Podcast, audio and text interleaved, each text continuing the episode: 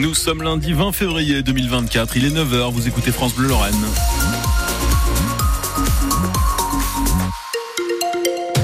Bonjour François Pelleret. Bonjour Hélène Malka. Alors oui, c'est gris aujourd'hui le ciel de Moselle, mais pas de pluie. Exactement, voilà, gris euh, et sec, euh, avec des températures entre 9 et 11 degrés cet après-midi. Je vous dis tout juste après les infos. François, une question à 9h, pourquoi avoir volé Hercule? Et d'abord, qui est Hercule? Bah oui.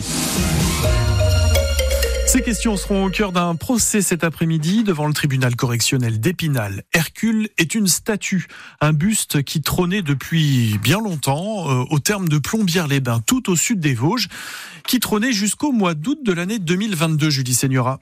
Nous sommes en plein été, la direction des termes s'aperçoit qu'une statue a disparu dans la salle de repos des curistes. Ce n'est pas un simple élément de décoration, mais un buste à l'effigie d'Hercule, datant du 19e siècle et prêté depuis 1934 par le musée du Louvre, valeur estimée 30 000 euros. Son transport n'a pas dû être simple, il pèse 80 kilos, mais le voleur a pu œuvrer en toute tranquillité. Le site thermal est à cette époque fermé depuis deux ans pour travaux.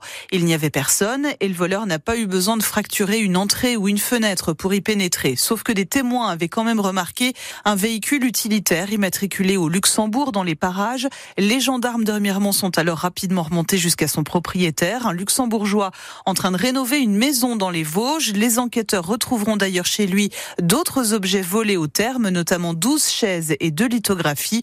L'enquête aura duré en tout et pour tout deux semaines. Julie Seigneur, cette affaire, vous la racontez également en détail sur francebleu.fr. Encore quatre jours pour euh, faire que le salon de l'agriculture euh, ouvre ses portes dans un climat plus apaisé. C'est pourquoi Emmanuel Macron recevra cet après-midi à l'Elysée euh, les syndicats majoritaires FNSEA et jeunes agriculteurs.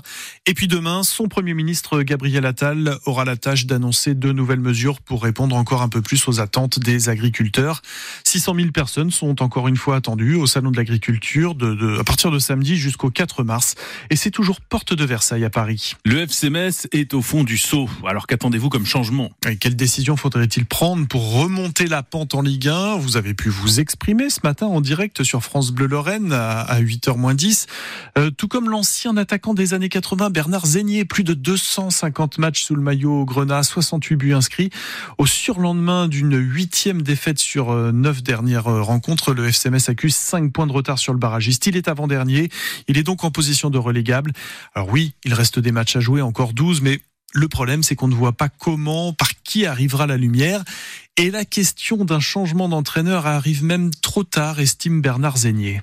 Vous pouvez amener n'importe quel entraîneur aujourd'hui à Metz, je suis pas certain que ça que ça ait une incidence, c'était pas maintenant qu'il fasse ça. C'est pas à 12 matchs de la fin avec des équipes qui vont arriver qui sont des équipes qui jouent leur tête aussi en Ligue 1 plus après le PSG sur la fin et des, et des, gros.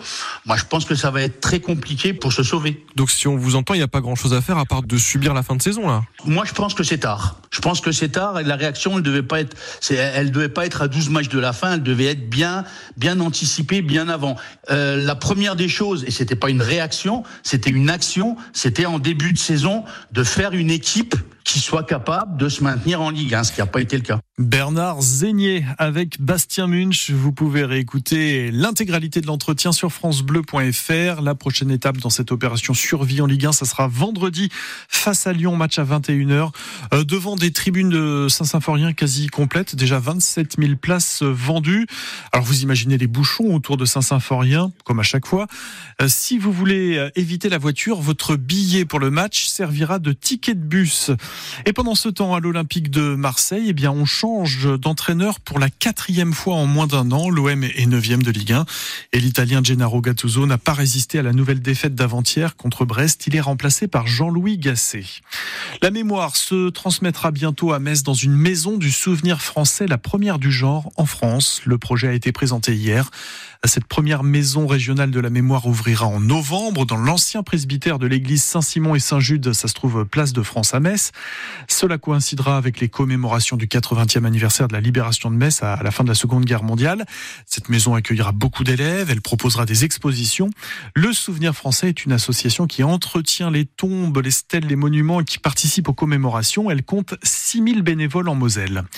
Une idée de sortie si vous voulez découvrir le village qui nous représentera, nous le Grand Est. Dans la nouvelle édition du concours du village préféré des Français, il faut se rendre jusque dans les Ardennes à Monthermé. C'est situé sur une boucle de la rivière la Meuse.